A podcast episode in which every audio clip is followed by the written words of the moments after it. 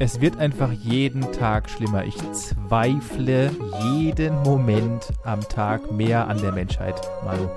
Wenn man einfach die Katzenlady aus den Simpsons nachspielt und 111 Katzen daheim hat, dann wird's doch langsam irgendwie grenzdebil, oder nicht? Aber halt, stopp, sie hat doch Unsummen an Geld für Essen und Futter für die armen Kätzchen ausgegeben. Das kannst du jetzt nicht so darstellen, als wäre sie die Böse. Apropos Essen, hör auf.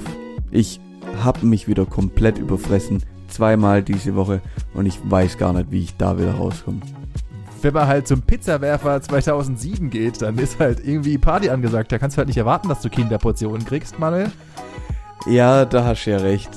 Aber weißt du was? Vielleicht gehe ich dann jetzt einfach ins Bett. Aber vorher nehme ich dich noch mit. Wir machen einen kleinen Test. Wir finden raus, was du für ein Schlaftyp bist. Ob du eher eine Eule oder eine Lerche bist. Und was das alles mit Tieren zu tun hat, das hört ihr auf jeden Fall in der kommenden Folge.